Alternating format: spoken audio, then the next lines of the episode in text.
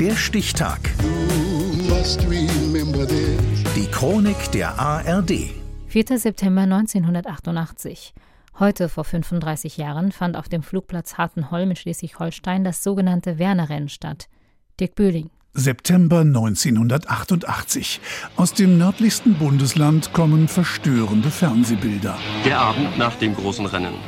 Der Müll von 200.000 Werner-Fans macht die Dimension des dreitägigen Spektakels deutlich.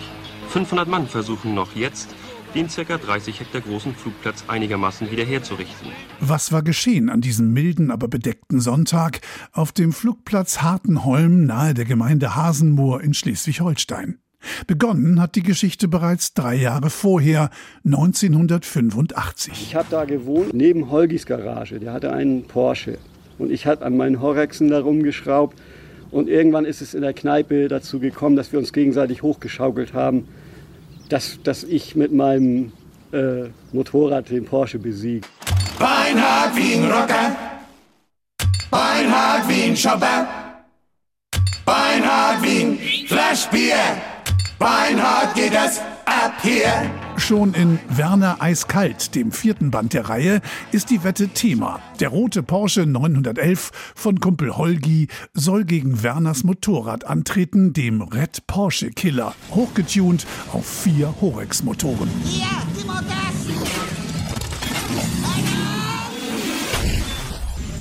Was im Comic abgeht, müsste doch eigentlich auch in echt zu machen sein, denken sich die beiden Rennfahrer. Und während Brösel sich sicher ist, dass er Holgis Salzstreuer verblasen kann, lacht der nur über Werners Vorkriegsschrott auf zwei Rädern. Nur in einem sind sich beide einig. Das muss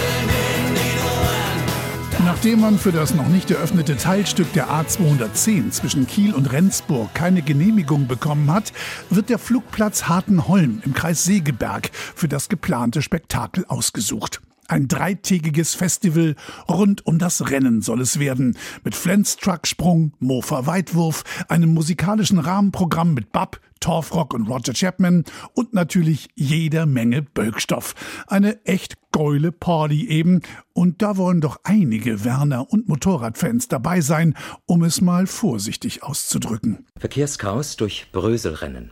Seit gestern Abend ist der Verkehr um den Flugplatz Hartenholm im Kreis Segeberg zusammengebrochen. Auslöser ist das Werner-Rennen, das größte Musik- und Motorradspektakel in der Geschichte Norddeutschlands. Mit diesen Menschenmassen haben die Veranstalter nicht gerechnet. Die 600 aufgestellten mobilen Toiletten reichen bei weitem nicht, um rund 450.000 Liter Bier zu entsorgen. Autos und Strohballen brennen, Gartenzäune werden zu Lagerfeuerholz, Sanitäter und Feuerwehr sind im Dauereinsatz und gut 200.000 Besucher hinterlassen eine Schneise der Verwüstung aus 1500 Kubikmetern Müll. Brösel und Co. bieten dafür Greenpeace als Wiedergutmachung eine großzügige Spende an. Die Umweltorganisation lehnt jedoch ab. Ach ja.